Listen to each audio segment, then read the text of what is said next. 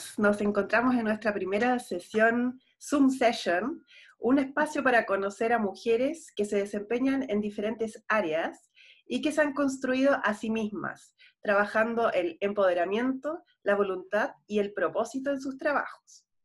Bueno, y tenemos a nuestra primera invitada, Francisca Milagros. Ella es life coach, especializada en ayurveda, terapia floral, yoga y remedial massage.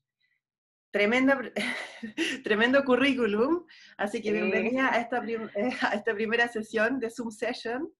Em, y yo creo que sería bueno que nuestra audiencia sepa qué es lo que exactamente, qué tipo de servicio tú ofreces y a quién está dirigido. Ya, cuando dijiste tremendo currículum, digo sí, porque eh, cuando me hacen esa pregunta, ¿qué hago? Siempre pienso, ¿qué voy a decir de todo lo que hago? porque, como no sé si te has dado cuenta que en el mundo del marketing y todo es como te pintan de que tú tienes que ponerte como especialista en, porque te ves más serio, qué sé yo. Yo ya me estoy sacando ese estigma porque efectivamente he dedicado mucho tiempo y energía a estudiar profundamente esas, todas esas cosas que tú dijiste. Obviamente unas con, con, más intensidad y, que otras. Pero bueno, soy terapeuta floral. Esa, esa es la primera carrera eh, que aprendí, así como a nivel profesional, y la que llevo más tiempo haciendo. ¿ya? Eh, por cosas de la vida me dedico más al, a tratar niños y familias. Hago terapia floral sistémica. Porque me pasa que cuando me mandan a los niños, bueno, yo me doy cuenta que normalmente las cosas que les pasan a ellos tienen que ver con, con sus casas, con su familia, con las mamás. Entonces, es mucho más fácil trabajar el núcleo completo. Eh, el ayurveda lo aprendí años después, como cuatro años después de que empecé a trabajar con terapia floral, porque, mm, bueno, dando clases en el instituto, vimos un, un documental de ayurveda y me di cuenta que era una filosofía de vida maravillosa, me llegó, sentí que fue algo más como de vocación, como de, como, o de devoción, como se dice. Fue como, ¡ay, qué interesante esto!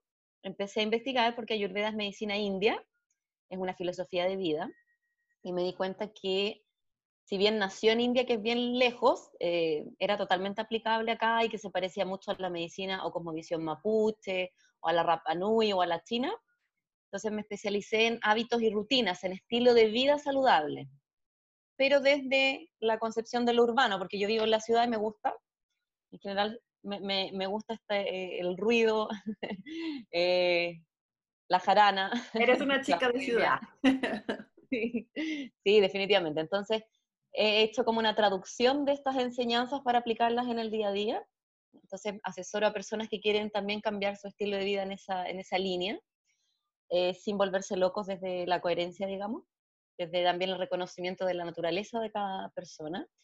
Y Remedial Massage fue algo que, bueno, estudié masoterapia el mismo año que estudié la carrera de terapia floral porque era una carrera integral.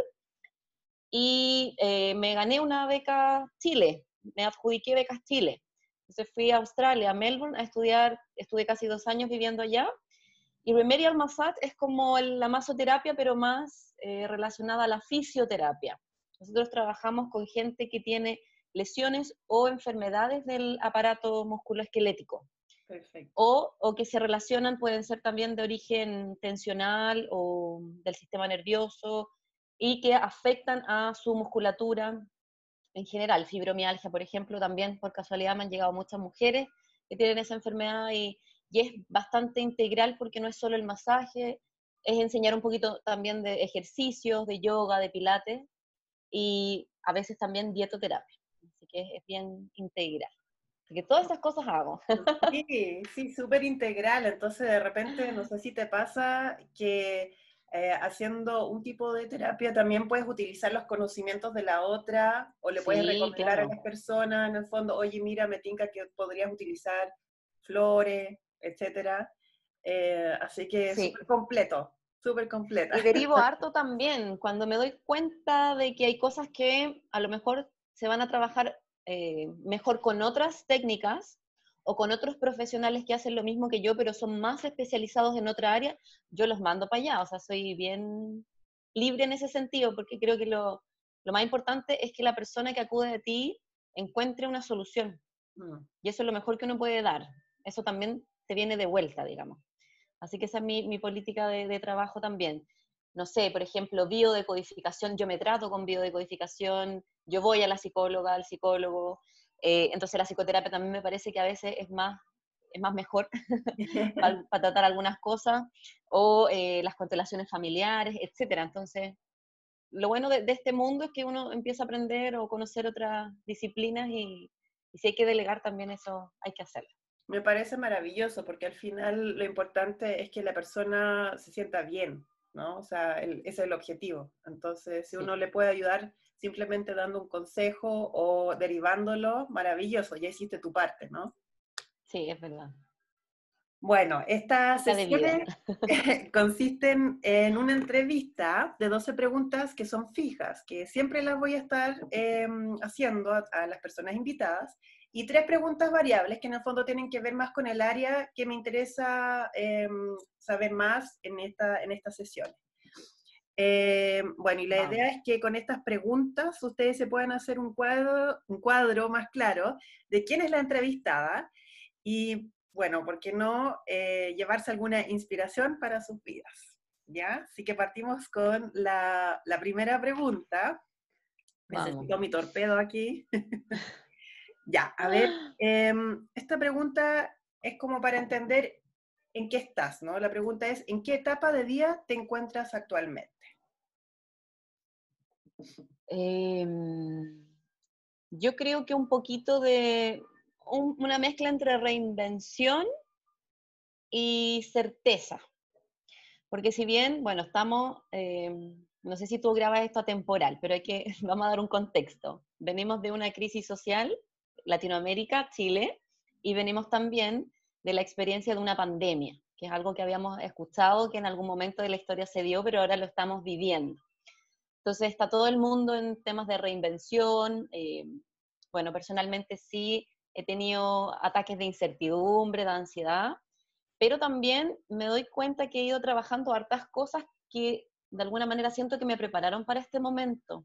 Mm tanto a nivel psicológico, emocional, mental, físico, espiritual. Vengo de, un tiempo de entrenar, lo tenía súper presente en mi vida, lo quería hacer y no me había atrevido y hace tres, cuatro meses más o menos me puse las pilas con mi housemate y nos pusimos a entrenar. Entonces es algo que estoy, eh, que sigo haciendo hoy día. En términos de trabajo, hace un par de años ya estoy trabajando el diseño y implementación de cursos online que por distintas cosas de la vida no habían fluido, no, no, los había podido lanzar y ahora es el momento perfecto, yo creo, para hacerlo también. Ahora se va a dar. Eh, eso va a dar, pero no, sí, yo creo que tengo, tengo fe.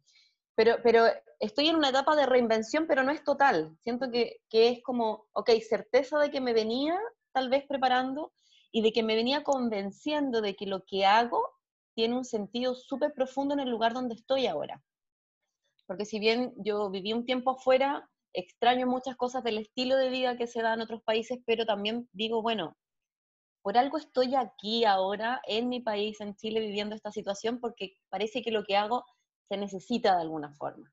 Y yo también lo necesito, o sea, necesito estar aquí en casa, necesito entender por qué nací en este lugar, por qué pertenezco a esta cultura y estoy en esa etapa de certeza, pero también de reinvención, o sea, como a lo mejor acelerando ciertas cosas que, que ya había empezado a hacer y convenciéndome de que estaba de alguna manera en, un buen camino, siempre obviamente mejorando, reflexionando. Como que la vida ahora está dando empujoncitos, ¿no? Esa es mm, como la, la, sensación. Sí, de todas maneras. Y acercándome más a mi, a mi lado eh, sensible, vulnerable un poquito. Más a nivel personal. Más a nivel de personal, sí, con esta mm. pandemia y con todo lo pasado anteriormente, o sea, creo que trabajar la vulnerabilidad ha sido tarea de, muchos chilenos y en el mundo ahora también, o sea, con la pandemia. Ya, entonces, ¿cómo llegaste a descubrir tu propósito en lo que tú estás haciendo? Em, no sé en qué momento tiene que haber pasado, pero yo sé que de, chica siempre quise o decía que quería ser médico, por ejemplo. Siempre me gustó el, eh, ayudar a otros o el que otros también a lo mejor por un tema de ego me necesitaran o estar ahí pendiente de otros. Siempre hacía match con gente que, no sé, amigas que eran muy distintas a mí, eh, o parejas que también necesitaban cierto tipo de ayuda o de, de, este calor más de madre. Siempre tuve como ese, ese perfil eh, de dar sermones terribles. Eh, entonces, y de cuestionarme un poco las cosas, siempre súper estudiosa, no sé, mi mamá se acuerda que una vez para Navidad le pedí una enciclopedia temática y tenía como 10 años, que todos los niños pedían Barbie y cosas y yo quería leer, por decirte algo. Entonces siempre me gustó el aprender, el compartir lo que sabía. Y bueno, en el camino más como de lo académico, estudié psicología, pero por temas de plata y bueno, situaciones eh, adversas que se dieron en, torno a, esta, a esa etapa, tuve que dejar la carrera. Y me metí a esto como más holístico, como un stand-by, como, como un periodo en el que dije, bueno, voy a probar por aquí, porque mira, hay yoga, hay meditación, que entretenido, qué rico para uno, y al final me encontré con un mundo que me di cuenta que era mucho más antiguo que eh, la psicología misma, que la medicina convencional, que me encontré con Ayurveda, me encontré con la terapia floral de, de esta filosofía de Edward Bach, que es de ese tiempo de, de estos filósofos y científicos también, Goethe estaba en esa época, estaba Rudolf Steiner, estaban los movimientos teosóficos, una cantidad de cracks, eh, Hahnemann, que dejaron un legado que ahora nosotros estamos reconociendo y que creo que de alguna manera me, me envolvieron en esto y dije, bueno, parece que por aquí va la cosa. Y le empecé a contar a muchas personas que estaban en, ese camino y todo el mundo me decía, pero obvio, obvio que iba a estudiar eso. y yo así como, ¿en serio? Era la única que no sabía. Era, obvio. Era la única que no sabía, porque yo no, siempre súper cuadrada, estructurada, siempre me convenzo de ese lado. pero que también lo tengo. Pero parece que era más a flor de piel esto de profundizar, de mirar las cosas desde lo, holístico, lo integral, desde una visión distinta. Así que creo que fueron distintos periodos de mi vida en los que me di cuenta que, que mi propósito era acompañar a otros en, su, en, sus procesos, porque de alguna manera es algo que yo he ido logrando conmigo también, de, de, tratar de trabajar la propia compasión que tengo en mis propios procesos. Yo nací con una enfermedad, por eso me autobauticé como milagros, entonces creo que aunque no me acuerde mucho de esa experiencia, eh, porque era muy bebé, digamos, muy niña, es una experiencia que tengo en las venas. Mm. de haberme recuperado de una enfermedad que, o de un diagnóstico de, desahuciada, digamos, de, de, haber tenido que poner ojo en mi salud muchos años, porque yo recibí el alta cuando tenía como 16, de haber vivido y, haberme criado en un hospital. Entonces, todas esas cosas yo creo que me hicieron que, que la resiliencia humana, porque todos hemos vivido muchas cosas, eh, el poder lograr ciertas cosas te permite compartirlas con los demás. Entonces yo creo que eso es lo que e-, es el camino que yo elegí para hacerlo y, acompañar a otros siento que me hace crecer harto también. que la gente te cuente las cosas personales, los secretos, que el otro te acompañen a trabajar desde sus dolores físicos, que tú sabes que están conectados a cosas más, más profundas. Creo que es una bendición. Así que sí, de todas maneras ese es mi, mi propósito. Maravilloso, me parece. Mi vocación. Sí. Y ¿Y qué ha sido lo más difícil para ti respecto de tu actividad? O actividades. Actividades. Em, lo más difícil, yo creo que encajar en, en, el arquetipo, en el modelo social, de lo que se espera que, de lo que los otros esperan de ti. Tanto como tu familia, como las parejas, como, como tus cercanos aunque también siento que he sido bien rebelde en, ese sentido. El otro día hablaba con mi abuelo hace unos meses atrás y me decía, no, tú siempre has sido chúcara, me dijo. Entonces me dio risa porque sentí como que me estaba diciendo de que siempre fuiste llevada a tus ideas. Y es verdad, em, siempre era, fui como bien piolita de chica, em, pero decía las cosas que pensaba, decía la, la, verdad en la cara de la gente. Entonces también siento que defendí mucho mi, mi estilo de vida eh, no sé, me acuerdo que mi viejo muchas veces me dijo, tú vives en un mundo de Vilsipap. ¿Tú conoces la, la bebida? Sí. Que Vilsipap es como que, que la propaganda es como... Vives en otra galaxia. Mm. Y me acuerdo que le dije en un momento, sí, vivo en otra galaxia y vivo en el mundo de Visipap y me alegro de vivir en este mundo y no en el mundo de, de las personas que se levantan a las 5 de la mañana para romperse el lomo trabajando y no ser felices, no estar dichosos, no, no sentirse saludables. Y creo que ha sido como romper el propio paradigma y como romper esa, esa tensión que uno le pone a lo que... ¿ah? Es como un mindset que ya estabas trabajando desde muy joven. Yo creo que sí, como con eso más, me parte más rebelde, pero es como, pero igual algo que se me, que se me cruza cada cierto tiempo, o sea, como esto, de, como te digo, de, lo socialmente esperado mm. desde el concepto de éxito.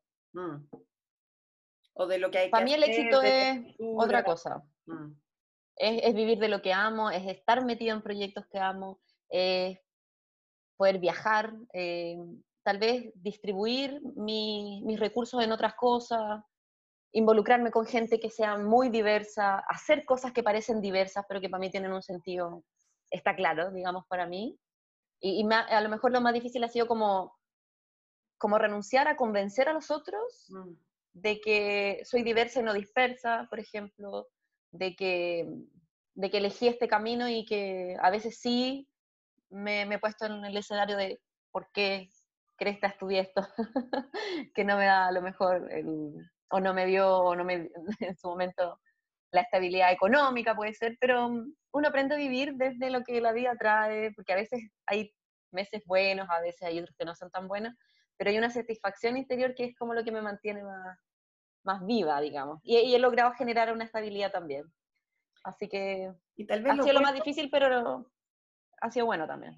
Tal vez lo bueno es que ahora con todo lo que ha estado pasando, es que igual se están como cayendo esas estructuras mentales con las cuales tú estabas luchando antes, como ahora todos vamos a tener que empezar a ver y ser más creativos en ese sentido, ¿no? Sí. Que ya tienes camino adelantado. La rebeldía no fue tan negativa. Claro.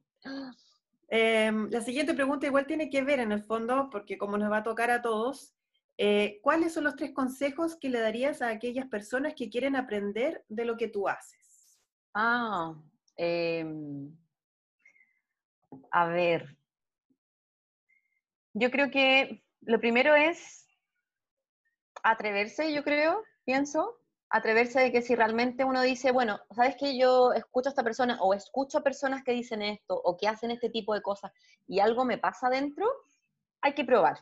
No sé si para mí el consejo es como atrévete, todo es posible y vas a ser feliz y no, porque eso tampoco es verdad.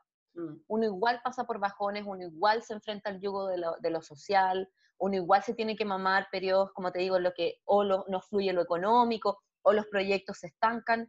Ser independiente es complejo, pero es un camino maravilloso también. Tiene, la vida no es lineal. yo creo que aceptar eso, atreverse, creo que es parte de lo, de lo que yo le diría a las personas que, que a lo mejor se quieren dedicar a cosas parecidas o ser independientes. ¿Qué más? Eh, bueno, que cultiven eh, tal vez la comunicación interior, por decirlo de alguna forma, o o, lo que la gente le llama como el mundo espiritual, porque uno se da cuenta que a pesar de que uno no hace nada solo y de que las alianzas son súper importantes, hay momentos en los que esas, esas, esos periodos negros uno los enfrenta con uno nomás. Mm. Por lo menos esta es mi experiencia. Entonces, bueno, yo me alegro de que tengo a mis papás vivos, entonces recurro a ellos, eh, como en el ámbito también de los consejos muchas veces, mi abuela también es una persona muy cercana, tengo amigas maravillosas, amigos maravillosos, en los que puedo confiar para cosas desde lo práctico hasta que te manden luz, por decirte algo. desde que te digan, pucha, te presto lucas, te presto plata o, te mando energías positivas. Pero yo creo que igual en algún momento el cultivar el mundo interior es súper importante para atreverse a meterse en este camino porque es harto de meterse para adentro. Mm. Porque uno se da cuenta que cuando uno trabaja con este tipo de cosas, uno tiene una responsabilidad con las personas, entonces, por eso no, no aconseja, entre comillas, sino que va acompañando al otro en su proceso, pero es algo que uno está viviendo también. Entonces, para eso hay que tener un poco de cuero de chancho, como se dice, porque a veces a uno también le toca duro. Aprender a escucharse, a escuchar lo que uno dice y ver en qué, en qué manera lo estás aplicando. Así que yo creo que esa parte también es importante. Y lo otro es ser honestos también, ser coherentes. Que, que, se, que se ve como también como un día un ideal, se está vendiendo como un ideal, pero es pega, es trabajo. Y cuesta, cuesta. Cuesta, aunque, aunque se supone que también le cuesta el ego, ¿no? Pero se supone que es algo natural. Entonces, pero claro, desarmar este, este mono que uno hace, como de decir, mira, soy de tal signo, nací en tal fecha, en tal cultura, eh, me autodetermino con esta característica, a veces esas cosas no te sirven mucho. Sirven para el personaje porque uno logra amar su personaje. Pero yo creo que, que desarmar un poquito eso es acercarse más a lo coherente. Aceptar que hay una cosa que me da envidia, que me da rabia, que enganché con este tema, que me, me atacan estos miedos, entonces los reflejo afuera. Eso es todo un camino. Y, y, hay unos memes muy chistosos de eso, es como cuando empiezas el camino espiritual, es como... Ah, eh, dice la realidad versus la expectativa y sale una mina en una como dándose una vuelta en un cerro. Para mí ese meme lo represento totalmente porque es eso, es sacarse todas las estructuras, sacarse los velos, como dice la gente. Eso es duro, pero también es liberador. Entonces, ser valiente también yo creo que es parte de... Bueno, y en todo lo que uno hace, no es, no solamente esto, porque mm. ese concepto también, sacarse esa idea de que lo espiritual es algo que tiene que ver solo con el yoga o el alimentarse bien, no. menos aquí en la urbe. Por lo menos yo no lo trabajo así. Tiene que ver con sincerarse. No me gusta el pan integral, no me gusta el pan integral. No me gusta el pan masa madre, no te gusta, te gusta la marraqueta. Bueno, come marraqueta, pero reemplázala por otras cosas o haz otras cosas a nivel práctico. vivir, vivir la vida, divertirse también. Es como aceptar lo que es al final, ¿no? Como aceptar lo que en ese sentido. Excelentes consejos, me parecieron maravillosos. ya, ¿y cómo lo haces tú para motivarte en el día a día? Sobre todo en estos momentos en que a veces mm. vienen los bajones, los ataques como de angustia, la frustración, de repente no poder hacer lo que uno mm. tenía planificado. ¿Cómo salir como de eso y motivarte en la mañana? A salir de la cama. Mira, yo hago una cosa tan chistosa y ridícula que yo me, me saludo a mí. Es una tontera que aprendí o que escuché de alguna forma, pero hoy día me pillé dándome besos así. Así como, Fran, linda. Es una huevada, es una tontera. Pero yo lo hago por, no sé, me, siento que uno lo hace con la gente también. Yo lo hago con mis sobrinos, con la gente que tú amas. Hacerlo con uno, a lo mejor es ridículo, pero es un juego que a mí me, me dice, ok, vamos, démosle. Me levanto todos los días igual a las 7 de la mañana, 7 y media ahora. y a veces me quedo un ratito más, pero aceptar que eso es así, pero ya formé el hábito. Eso me motiva, eh, mover un poco el cuerpo, estirarme, cosas súper sencillas en realidad, Fran. Eh, me levanto muy temprano, a pesar de que no tenga que hacer cosas temprano porque me gusta sentarme, tomar desayuno, y eso lo llevo haciendo hace mucho tiempo. Entonces, para mí, por eso te digo que tal vez se me ha hecho un poco más fácil, entre comillas, este periodo, porque es como casi como lo venía viviendo antes. Hago harto teletrabajo hace rato. En la casa y todo, entonces Sí, la horquita marina nomás que hay que controlarla porque yo soy súper buena para salir, como te digo, la vida bohemia me encanta, me encanta el arte, la música, soy muy de ese rollo. Entonces ha sido más complicado, pero no sé, pongo música, canto. Tengo unas ganas de bailar loca, así que en un momento me a pillar la, la Pame, mi, mi house, bailando, no me importa nada. Lo hago igual. Entonces, como pero en la fondo, no sé, tal vez llamar a alguien. arriba, ¿no? O sea, el baile, el movimiento. Ayudarse uno. Mm, sí. Pero cosas sencillas en realidad. Y bueno, también tengo, soy loca de las cosas que yo te mostré la otra vez una, un videito con mi, mi caja de cosas de escritorio, me encantan las libretas, anoto todo, tengo posit por todos lados. Para mí eso me, me ayuda, me, me, gusta sacar afuera esas ideas. Hay cosas que se transforman en proyectos, otras que las, las desecho hablar con la gente también, esto no es como escuché o leí por ahí, distanciamiento social, esto es distanciamiento físico. Mm. Entonces he tenido videollamada con amigos que, no sé, desde los 15 años. Estábamos la otra vez los cuatro ahí, era como, era lo mismo, era como estar hablando con ellos igual, tirando esas tallas de pendejos chicos, agarrándonos para el deseo, diciendo, bueno, hemos crecido en algún aspecto, nosotros seguimos siendo los mismos.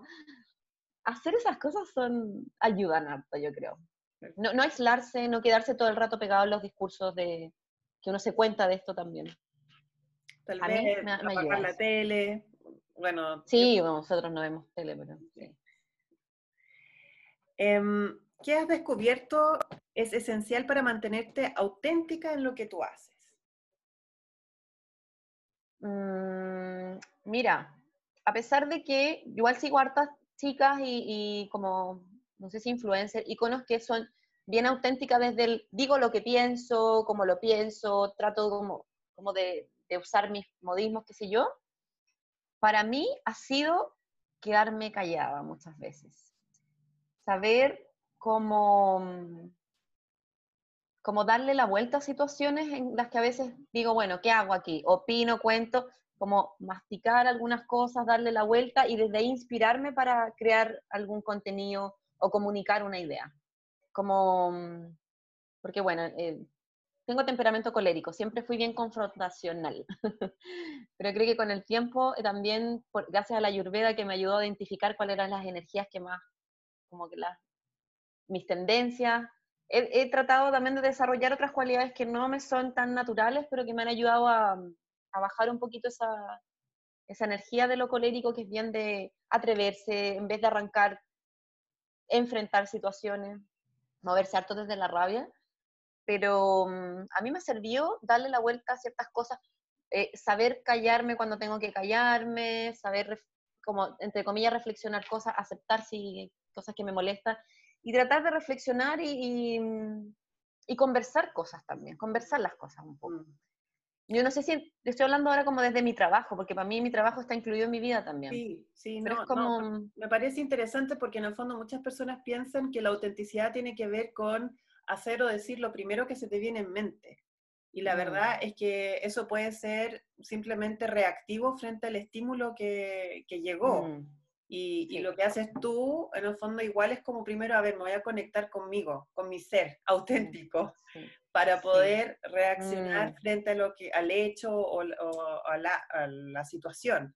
Entonces, igual es, más sabio, ¿no? Porque dejas como un espacio entre lo, el estímulo y tu, y tu mm. reacción. Sí, ahora no, no, te voy a decir que siempre me resulta. No. Hay veces que yo digo, esto, esto hay que hablarlo o esto hay que decirlo, o si veo que eh, se está dando algún contenido afuera que que es muy alarmante o algo, yo digo lo que pienso. Pero mm. también he aprendido a hacerlo en contextos contenedores. Ya. Como que no he querido, o por lo menos no sé ahora, tal vez mi situación va a cambiar, no he querido exponer a lo mejor ciertas visiones de, de mi mismo trabajo o de lo que es la vida, lo que es la salud. Como que trato de escuchar bien a, los, a las personas porque me he dado cuenta que en ese sentido, por ejemplo, cuando hablamos de lo saludable, del estilo de vida, hay muchas creencias que son erróneas y que eso es lo que nos aleja de lograr ese objetivo, esos objetivos. Es porque tratamos de copiar la autenticidad de los otros o lo que otros o lo, que otros consideran que es saludable. En ese sentido nos alejamos de lo que nosotros realmente estamos poniendo en nosotros en nuestra vida, de lo que es realmente saludable para nosotros, de lo que queremos lograr efectivamente, de, de, que se hace a partir del reconocimiento de tus tendencias, de tus programas, de tu ego, de tus personajes, de los condicionamientos. Yo creo que eso es más auténtico. Mm. Entonces, en mi caso, pienso que eso me ha ayudado, pero en realidad no lo sé porque yo no, no sé lo que dicen los demás de mí en ese sentido. He recibido buenos feedback en general, como cuando trabaja en el tema de la marca personal, mm. que es algo que también me ha atrevido a, a, trabajar con otras personas. Pero no sé, Fran, yo creo que es como, como me dijo una amiga el otro día, la Claudia Galo, todo es perfecto si uno se equivoca y mete las patas y dice algo que no es, también es perfecto. Si uno le quiere dar la vuelta a algo, también es perfecto. Hmm. al final es, como el aprendizaje que uno puede sacar de eso. Sí. Y como, y, como poner, eh, centrarse en cómo tú lo estás viviendo. Hmm.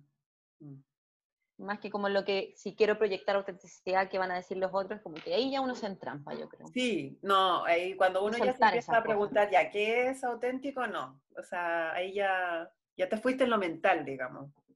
Es que lo que dices tú y que ahora me acabo de dar cuenta que es así, es como, para mí, por lo menos para mí, el detenerme un poquito y no ser tan reactiva como solía hacerlo, es como decir, ¿qué es lo que es realmente auténtico de esta situación? Mm.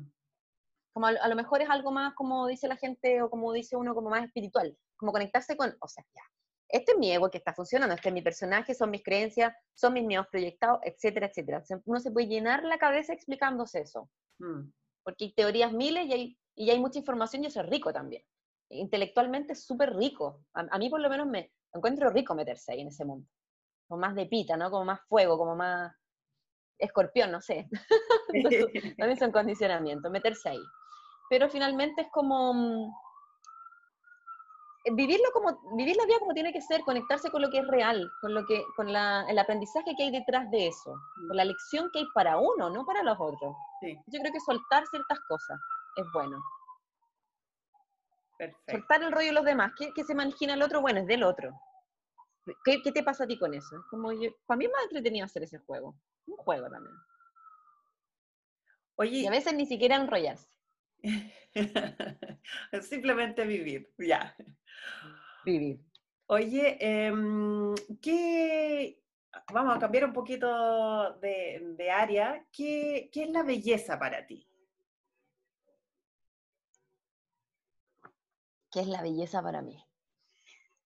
Eh, donde el otro día estaba en una... Donde la Te voy, a, te voy a comentar algo. Estuve en una videollamada con varias mujeres, me invitaron a un proyecto mm, colectivo con varias mujeres y había una que contaba que se dedicaba a ayudar a las mujeres a, a reflejar físicamente su belleza interna.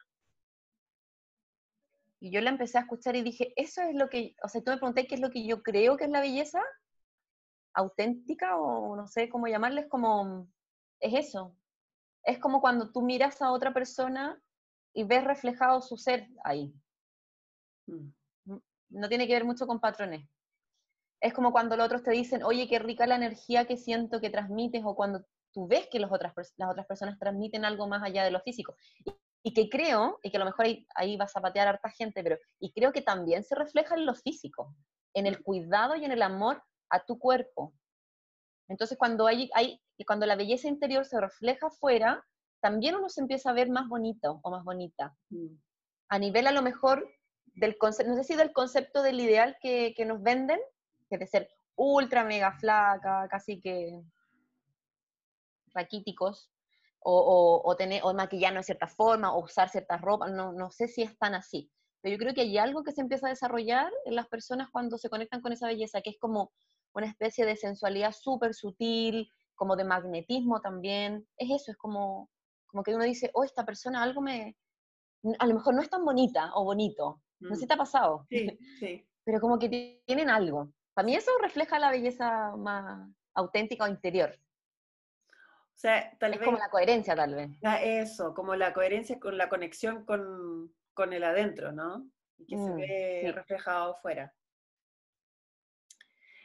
Em, ¿Y cuáles son las tres mujeres que más te inspiran y por qué? Mm, ya.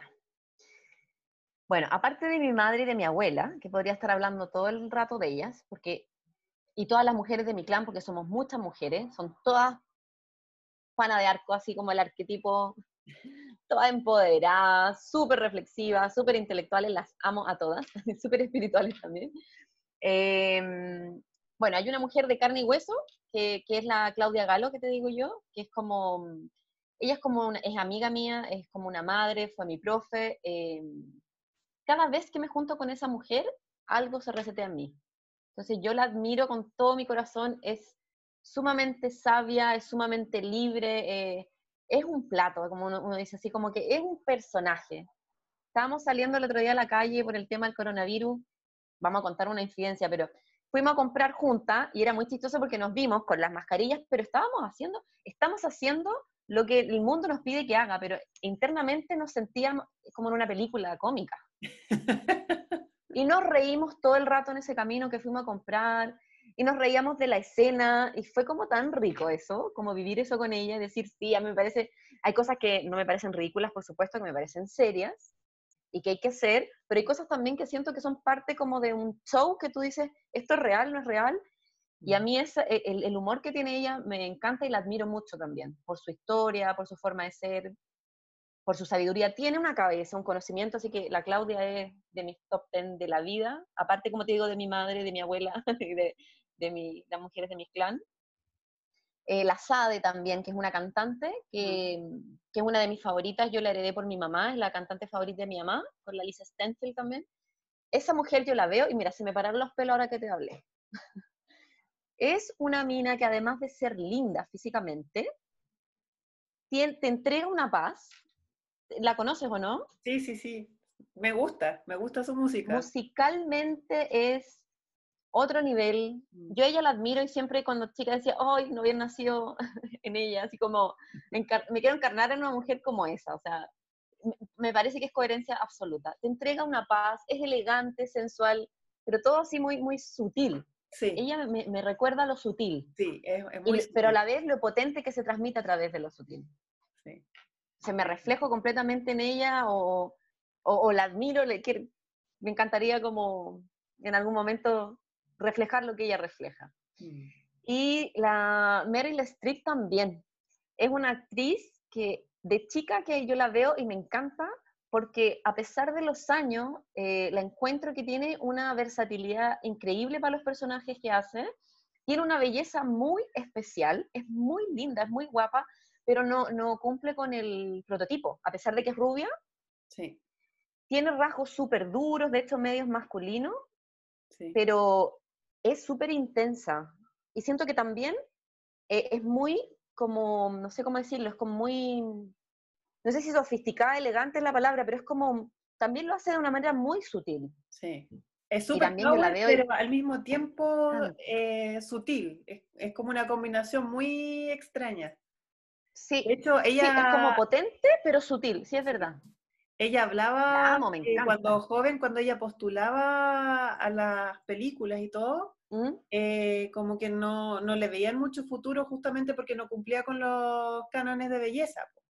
Mm, y mira. es la tremenda actriz. Sí, es, es, heavy, yo la amo. Así como tú me decís de actriz, bueno, también me gustaba la Julia Roberts cuando chica y todo la encuentro un poco más que calza con el prototipo. Pero esta mujer, así como además que yo he escuchado sus discursos, cuando, pues digo, no, no aparece mucho, pero cuando aparece la encuentro así, que va al callo hueso y eso me encanta. así que esas son mis tres mujeres. Bacán. Em, ¿Y qué es lo que más te gusta de ti? Ya, ya hablamos de otras mujeres, pero ¿qué es lo que más te gusta de ti? No sé. Em, Cuando tú haces... Yo creo que... sí, me, gusta mi personaje. Em, yo siento que que a pesar de que igual siempre me, me, como que me auto boicoteo con ciertas cosas que a veces voy a decir y todo, em, el feedback que yo siento de las personas cuando yo me comunico es súper... Me emocioné, de hecho.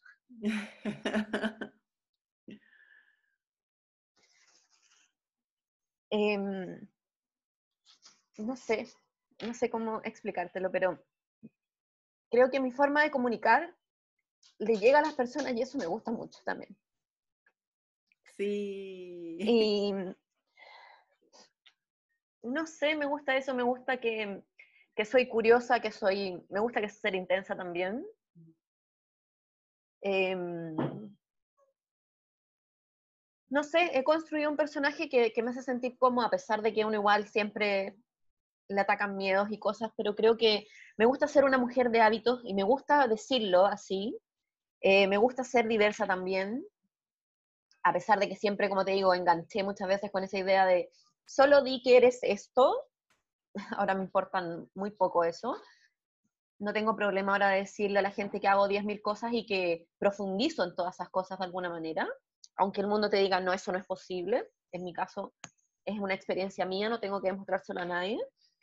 Me gusta ser chucara, como decía mi abuelo también. En algún momento, cuando me lo decían, eh, me, molestaba, mm. sentía que era un ataque y ahora ya como que me empoderé de eso. Mm.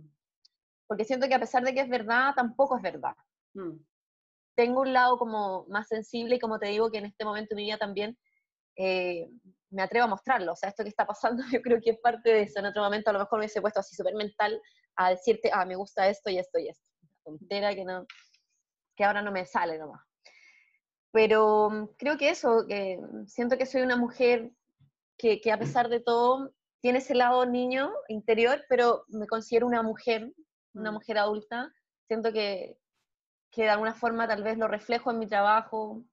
Eh, tengo mucho que aprender, tengo mucho que, que flexibilizar, crecer, etcétera, pero me, me, doy besos en la mañana así, digo, Fran, eres bacán, así como, y eso también, es que no sé qué cualidad exacta, pero... Sí, es importante, o sea, tal como uno admira a otras mujeres o, se inspira en otras, eh, mm. eh, también es importante como el volver a reencantarse con uno, con uno mismo. Entonces, el, el, reconocer también y auto-inspirarse, eh, yo mm. creo que es importante porque si, si tú no te auto-inspiras, pucha, yo no creo que podrías comunicar todo lo que tú comunicas, ¿no? Mm. Así que... Sí, yo creo que eso, como hay ciertos dones que uno tiene, y me pasa una cosa súper divertida ahora que me, que me lo decía. Hay mucha gente que, por ejemplo, me conoce y me dice, oh, yo pensé que eras otra cosa. o, o, me han dicho incluso que soy poco fotogénica. Porque, no sé, que me veo más vieja en la foto, en los videos, o más arrugada. Cosas que te morís de la risa, que tú no sabes si reírte, ya me río, ¿no? Pero si reírte así como, ¿qué, me estáis diciendo? Claro. Pero cuando, cuando el feedback es como, oye, qué rico conocerte, lo que transmites, o, o no sé cómo te comunicas, o eso, que te digan eso para mí es como, oye, qué rico igual, qué, qué, rico este personaje, o que le digan que no sé, que te gusta desde la voz, a no sé, como cosas, los gestos. Me, me, ahora me río y me gusta escucharlo. A, lo mejor en un momento me insegurizaba, decía, sí, verdad, me veo con muchas arrugas, me veo más vieja, o me veo más dura, o, o, estoy reflejando alto, creo que ahora ya ha ido rompiendo esa barrera y también afuera se está rompiendo eso también. Espero, en realidad. Sí, de todos modos, de todos modos. ¿Y cómo describirías tu, tu estilo de vida?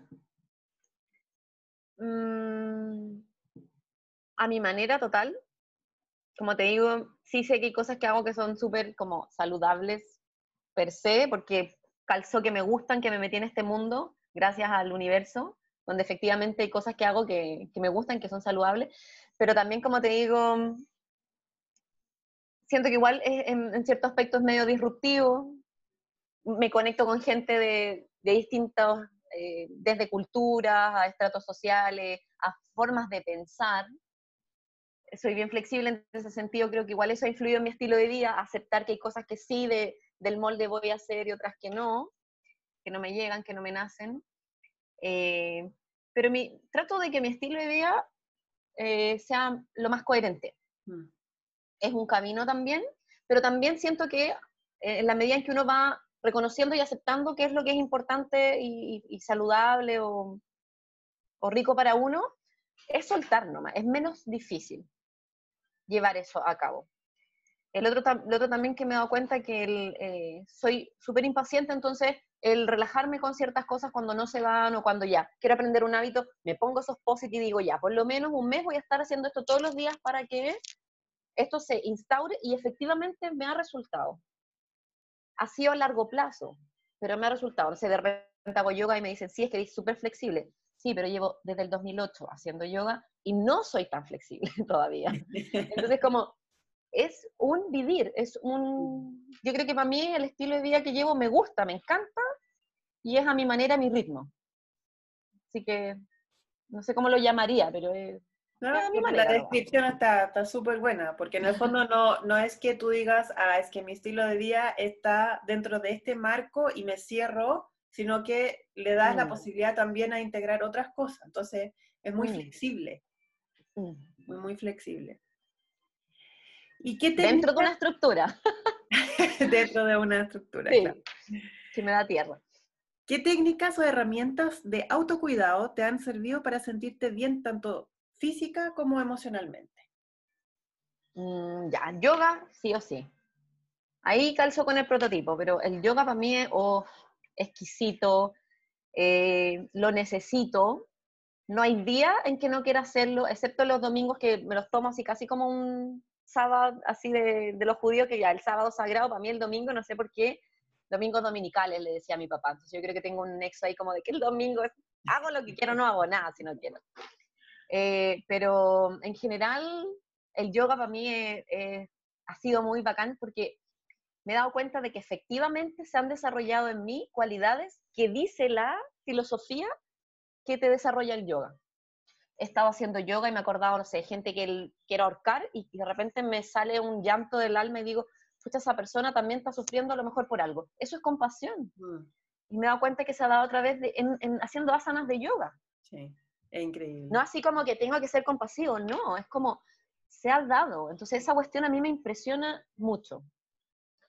Lo otro creo que tener un círculo así como el círculo de hierro que es potente. O sea, nutrirme de personas que yo admiro también ha sido súper rico y también personas que a lo mejor no admiro en todo, pero que me hacen la vida, no sé, me hacen reír, me hacen darme como reflexionar sobre ciertas cosas, meterme en este mundo del, de los vínculos. Para mí eso también ha sido súper rico, nutritivo. Como no sé si es hábito de autocuidado, pero mantener los vínculos para mí es, parte de, de también. ¿Y qué más? Ah, bueno, a pesar de que es una parte más, más mía, pero me mantengo ligada a la música desde siempre, eh, canto todo el día, bueno, tengo la guitarra que no la he agarrado mucho, tengo instrumentos, no los he tomado, pero, pero siento que igual siempre estoy en ese, en ese mundo. Mm. Eh, bueno, ahora no he podido dar conciertos ni cosas así, pero eh, para mí la bohemia es algo súper rico también. no sé por qué me trae algo, como, es como si fuera un mundo paralelo de conocer gente en otro rollo, que te di, bueno, no, no bebo mucho, me gusta tomarme mis copetes, pero pero mm, ese mundo también es, para mí es autocuidado y, tal vez no tiene que ver mucho a lo mejor con prácticas de autocuidado así. Sí, como saludable. Para mí mantenerme eso. Pero, mm, pero sí saludable. En ese mundo me entretiene. Sí. sí, la música, el yoga y los vínculos, para mí es como mi terapia, por decirlo así. Perfecto. De todas maneras. ¿Y cuál sería tu eslogan de vida en estos momentos? Oh, no sé. Mi eslogan de vida. ¿O qué frase te hace sentido en estos momentos? Que puede ir eh. cambiando, obviamente, pero... Mm.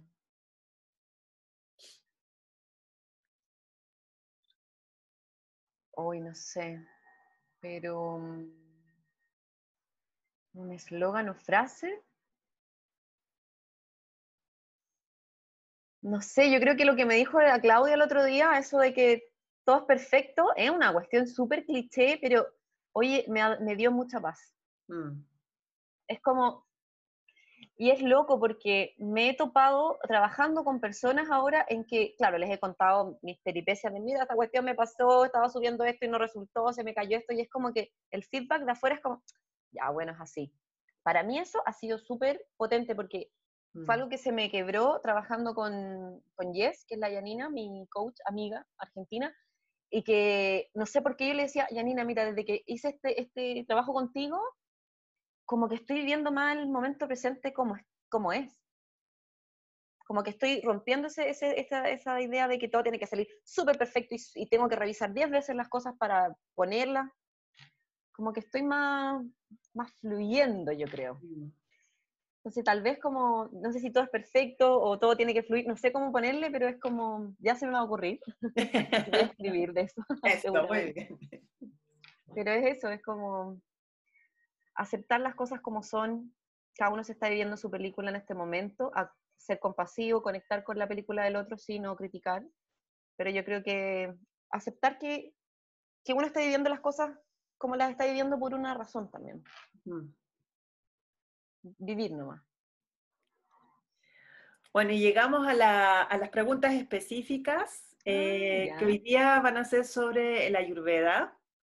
Eh, obviamente a futuro, si quieres volver a ser invitada, eh, podemos ver el tema de la terapia floral, por ejemplo, que también me interesa ahondar un poquito ahí. bueno, y creo que muchas, muchas personas se preguntan lo mismo en cuanto, por ejemplo, si el ayurveda sirve para tratar lo que es la ansiedad. Ya, sí, hartas personas preguntan lo mismo. Em, sirve, sí, pero pasa, por ejemplo, que En la Ayurveda yo descubrí que es un estilo de vida. No sé si una filosofía, o sea, tiene una filosofía detrás, que es la filosofía de Danta. Pero aunque uno no conozca esa filosofía, que es algo que además nosotros tenemos más como intrínseco, el ser humano tiene, muchas cosas de la filosofía de Danta que son parte de, lo natural. Em, hay cosas prácticas de Ayurveda que te ayudan o a evitar que la ansiedad aparezca o a saber mejorarla. Ya lo digo también por experiencia propia eh, y por lo que he visto también con la gente con la que he trabajado, que a pesar de que a lo mejor no es el foco que uno quiere trabajar, las personas te dicen, mira, trabajé esto o estoy haciendo este, este mm, hábito, estoy practicando este hábito o dejé esta otra cosa o me puse a hacer yoga o tal, no sé, algo más práctico y, me cuentan, estoy comiendo menos, estoy con menos bajones, me siento menos ansioso, estoy más contento. Pasan cosas también. O sea, es como una consecuencia es una colateral, por así decirlo. Sí. Ahora, por supuesto que si hay una enfermedad, que en Ayurveda los diagnósticos que nosotros tenemos como en la biomedicina o la medicina convencional no son los mismos, no existen muchos diagnósticos. En la esquizofrenia no existe en Ayurveda, es un desequilibrio de vata, de la energía del aire y éter. Y se trata así.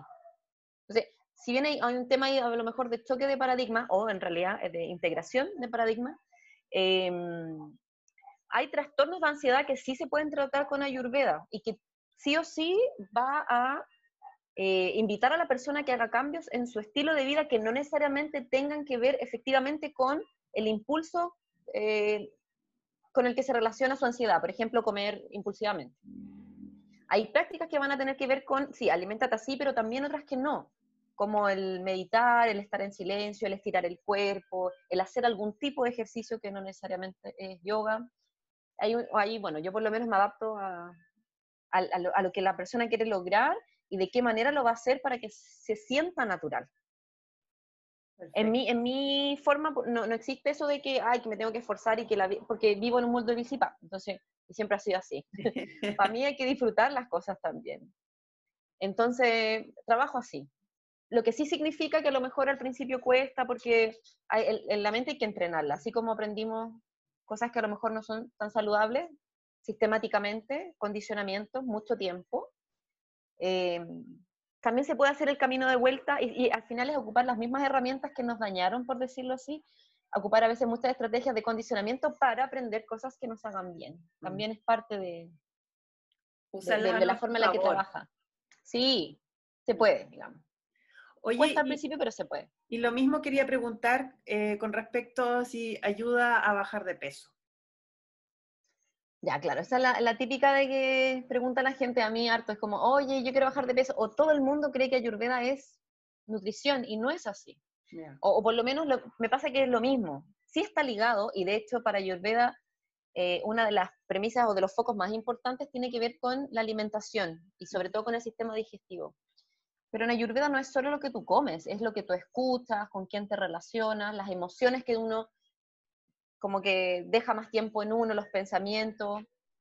La piel es el primer órgano que se alimenta, los sentidos son los sentidos, o sea, tú uno se alimenta a través de lo que ve, de lo que escucha, de lo que se echa a la piel y de los suprasentidos también, de lo más sutil. Entonces, Ayurveda sí sirve, pero es como consecuencia de desintoxicar, por una parte, a nivel más práctico, y de empezar a practicar, tener hábitos que te ayuden a eh, generar una relación distinta con, los alimentos. Mm. Es como parar ese autoengaño de, ay, esto, me voy a comer un chocolatito porque es un premio. Eso es un autoengaño. Mm. Que uno lo haga de vez en cuando lo tiene que hacer uno, porque no da lo mismo. O sea, hay hacerlo como si te estuvieses comiendo así lo más rico del mundo y con esa conciencia.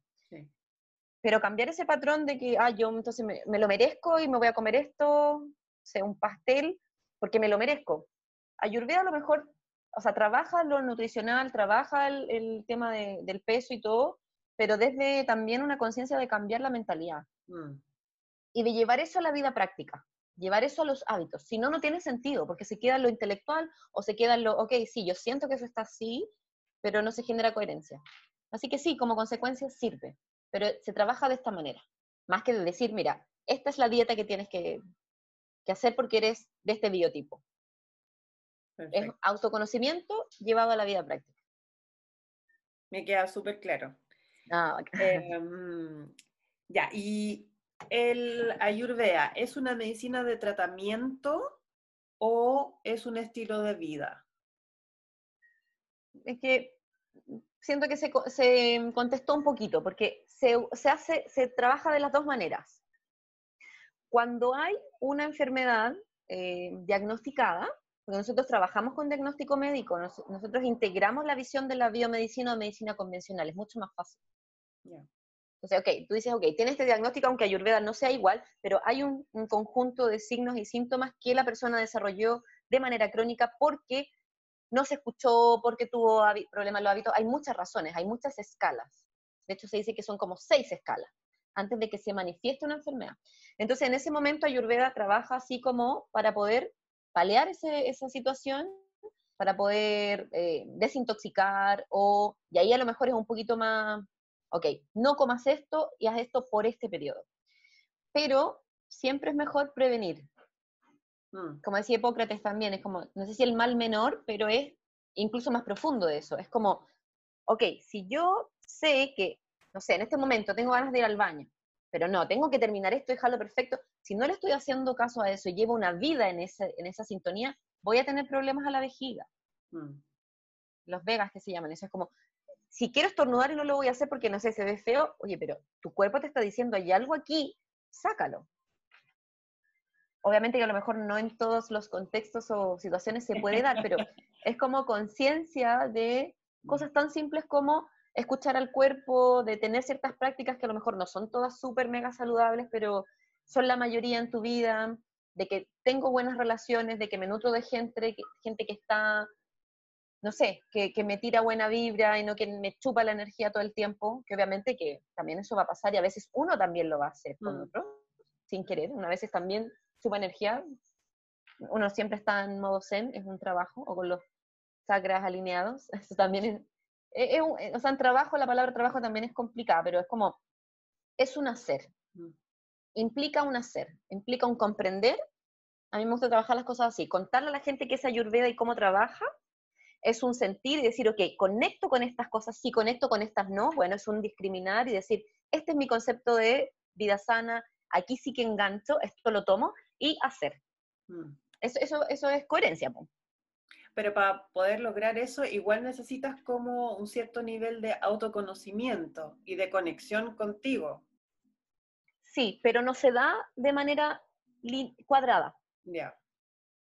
No se da em, de manera lineal. No es como que primero me tengo que dejar un tiempo para autoconocerme y después voy a ver lo que siento y después. En Ayurveda está todo mezclado. Todo mezclado, ya.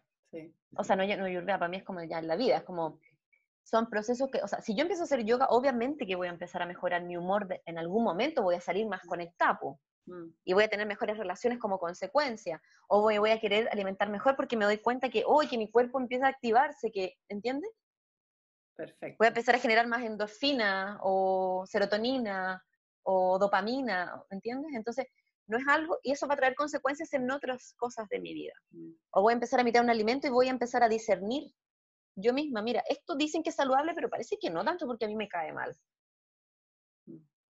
Se despierta la conciencia que está siempre ahí. Mm, mm. El observador siempre está ahí, pero se esas prácticas, por eso son como se les dice espirituales, pero son bien, pueden ser bien banales también. Sí.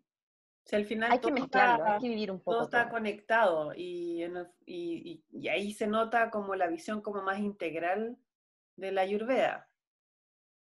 Es integrativa, total. Mm. Súper, Fran, muchas gracias. A ti. Oye, duró harto esto.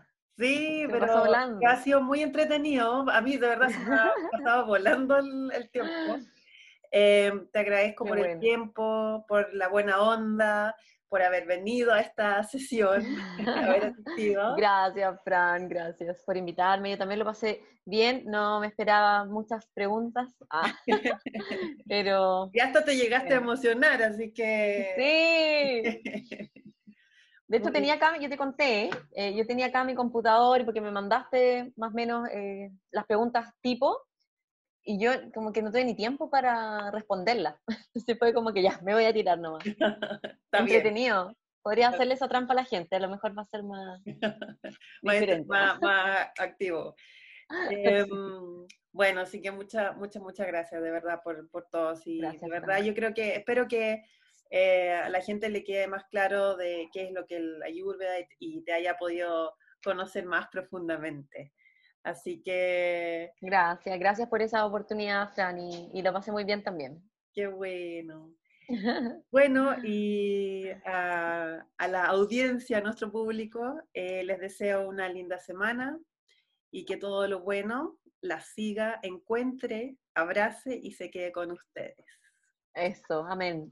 Hasta la próxima subsession. Chao. Chao.